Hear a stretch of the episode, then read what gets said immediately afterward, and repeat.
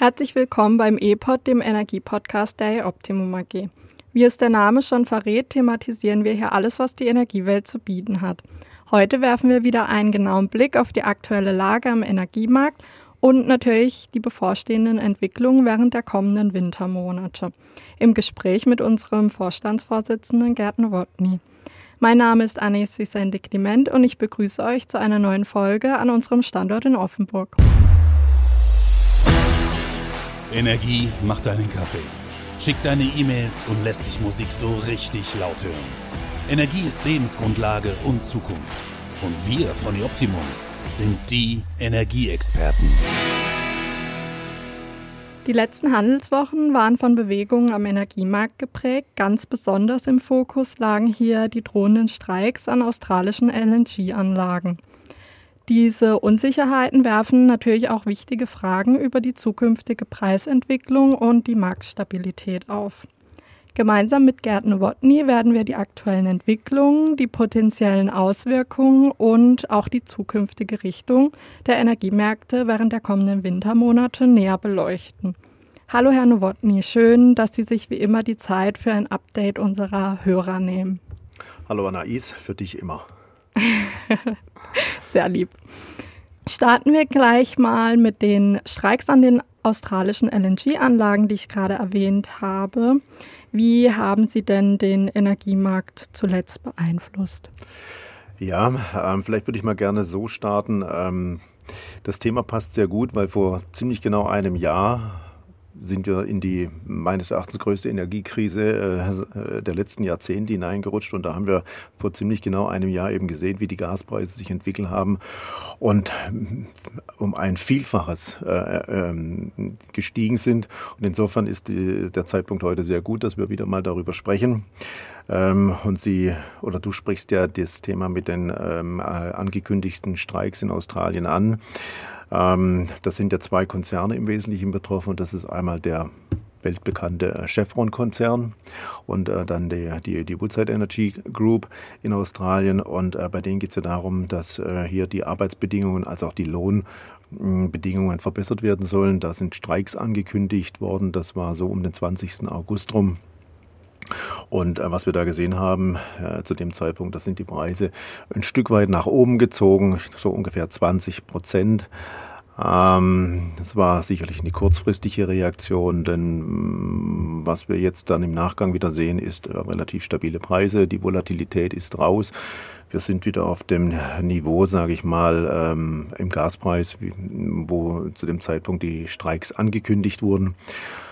Ähm, ich glaube auch, der, der Woodside-Konzern hat inzwischen an verschiedenen Stellen schon eingelenkt. Äh, Chevron ist da noch nicht so weit. Ähm, da muss man auch noch dazu wissen, dass man nicht einfach solche LNG-Terminals abschalten kann mit einem Hebel. Heute läuft es und morgen läuft es nicht, sondern äh, das sind längere Prozesse und insofern wird dort immer etwas äh, an, an, an, an Flüssiggas ähm, gemanagt werden. Ähm, also insofern kann man nachvollziehen, dass die Preise sich wieder stabilisiert haben. Ich glaube, das Risiko würde darin liegen, sollten tatsächlich Streiks kommen und die sind jetzt mal angekündigt für den 14. September. Da spricht man von 14 Tagen Streik. Äh, hätte das mit Sicherheit Auswirkungen, weil ähm, von Australien aus wird im Wesentlichen der asiatische Markt bedient. Ähm, und wenn der asiatische Markt nicht versorgt werden kann, würde, des, würde die, die, äh, die Lieferungen dann über den Spotmarkt bedient werden müssen. Und am Spotmarkt kauft sehr stark Europa. Ähm, und damit hätte das dann mit Sicherheit Auswirkungen, ist die Frage immer wie lang und in, welchem, in welcher Dimension, auf die ähm, Gaspreise und dann natürlich am Ende des Tages auch auf die Strompreise in Europa. Aber das bleibt jetzt mal abzuwarten, was an der Stelle passiert. Ja.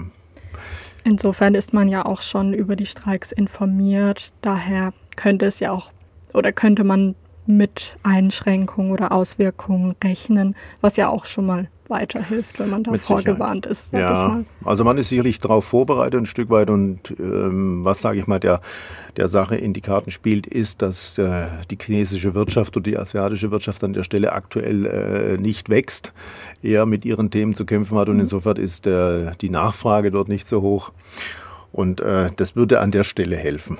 Ja. Gesamtwirtschaftlich schwierig, aber an der Stelle würde es helfen. Was auch relativ planbar ist, sind immer wieder Wartungen, die auch eben zu temporären Unterbrechungen an Gasanlagen führen können. Welche Szenarien könnten sich jetzt zum Beispiel ergeben, wenn es zu einem Zusammenfall von eben diesen Streiks in Australien und Wartungsarbeiten an norwegischen Gasanlagen kommt? Ja, ich meine, die, Plan die Wartungsarbeiten an den norwegischen Gasanlagen, die sind geplant. Die sind, jetzt weiß ich nicht ganz genau, wann die abgeschlossen sind. Aber ähm, ich glaube, das ist jetzt äh, nicht das große Risiko. Äh, wir stehen hier vor einer, vor einer Situation mit einer Streikankündigung. Es gibt die Streiks in der Form noch nicht. Ich gehe davon aus, hm, dass die Konzerne Chevron insbesondere dort eine Lösung finden wird, weil sie müssen eine Lösung finden. Denn es, äh, ob das nun in, in 14 Tagen oder in vier Wochen weitergeht, irgendetwas werden sie tun müssen. Und insofern mache ich mir da eigentlich weniger Sorge, äh, dass hier so ein Zusammentreffen von so zwei ja, einflussnehmenden Komponenten gleichzeitig stattfinden wird. Was mir da eher mehr Sorge macht, wäre eher ein kalter Winter, der äh, zwar heute noch nicht absehbar ist, aber der würde mit Sicherheit ähm, mehr Einfluss nehmen oder sich als größeres Risiko ähm, auf unsere Gaspreise jetzt in der kommenden Wintersaison als, sage ich mal, ein befristeter Streik oder, oder, oder möglicherweise eine, eine, eine Verlängerung von Wartungsarbeiten. Mhm. Wir haben jetzt schon ein paar Ereignisse angesprochen. Welche Faktoren könnten denn in den kommenden Wochen die Preisentwicklung noch beeinflussen? Ja, gut, ich habe es gerade angesprochen, das ist sicherlich äh, die Frage der Temperatur im Winter. Ähm, und was man sicherlich auch immer Auge behalten muss, ist, und dann bin ich wieder in der Ecke eher Ukraine-Krieg, äh, möglicherweise ähm, Anschläge auf Infrastruktur, die dann äh, mit Sicherheit wieder Einfluss haben würden auf, auf Gaspreise, sowohl psychologisch als auch natürlich äh, physisch. Aber ähm, das ist natürlich Kartenlegen an der Stelle. Ja, ich, ich glaube eher, das ist äh, die Sache, wie kalt wird der Winter. Die Gasspeicher sind ja an der Stelle sehr gut gefüllt aktuell, äh, weit vor ihrer Zeit als geplant und das zu einem sehr hohen Stand. Also wenn alles normal bleiben sollte, ja, der Winter jetzt nicht außergewöhnlich kalt werden sollte, keine äh, Infrastrukturprobleme entstehen sollten, äh, dann wird man hier dieses Jahr sicherlich ein, ein, äh, gut durch den Winter kommen mit den Gaspreisen. Ähm, vielleicht sogar tendenziell eher, dass sie nochmal fallen könnten. Klingt schon mal sehr gut. Wir haben aber gerade, wie Sie es auch schon angesprochen hatten, im letzten Jahr gesehen, dass immer wieder unerwartete Ereignisse eintreten können, die eben einen Einfluss auf den Energiemarkt nehmen. Besonders im Winter spielt ja, wie ebenfalls von Ihnen schon angesprochen, das Wetter eine Rolle, welches wir ja auch eher nicht beeinflussen können. Welche Strategien könnten denn Energieakteure anwenden, um sich auf eine mögliche Marktvolatilität oder Unsicherheiten im Winter vorzubereiten. Hm. Gut, ich denke, da kommen wir äh, in die Ecke, was äh, Energielieferanten schon seit äh, Jahrzehnten machen, das natürlich Hedging machen, das heißt Eindeckungen für die äh, Frontwochen, Monate, Quartale, Wintersaison etc. Ähm, das sollte man in jedem Fall machen über die, über die Winterzeit hinaus. Das haben wir auch bei uns in dem Modell so gemacht. Wir arbeiten ja mit der strukturierten Beschaffung. Das heißt, wir decken unseren Bedarf über die nächsten äh, Wochen, Monate möglicherweise auch Saison, Wintersaison schon systematisch sehr früh ein. Jetzt nicht mit einem Einkauf, sondern mit vielen Einkäufen zu unterschiedlichen Preisen und damit einen ähm, sehr marktnahen Mischpreis zu haben. Und ähm, den Rest kaufen wir natürlich auch dann am, am, am Spotmarkt. Das sind äh, in der Regel dann so 40 bis 50 Prozent, die wir äh, in den Spotmarkt laufen lassen. Aber davor ist ein großer Teil gehatcht. Und so machen das eben die Lieferanten in unterschiedlicher Art und Weise, jeder auf seine Art und Weise. Wir halten das für das richtige Modell, um hier Preisstabilität für unsere Kunden auf der einen Seite zu gewährleisten über das Hedging und natürlich auch die äh, Preischancen mitzunehmen über die äh, volatilen Spotmärkte. Und ähm, das ist unsere Beschaffungsstrategie, die wir ähm, jeden Monat so konsequent weiter verfolgen.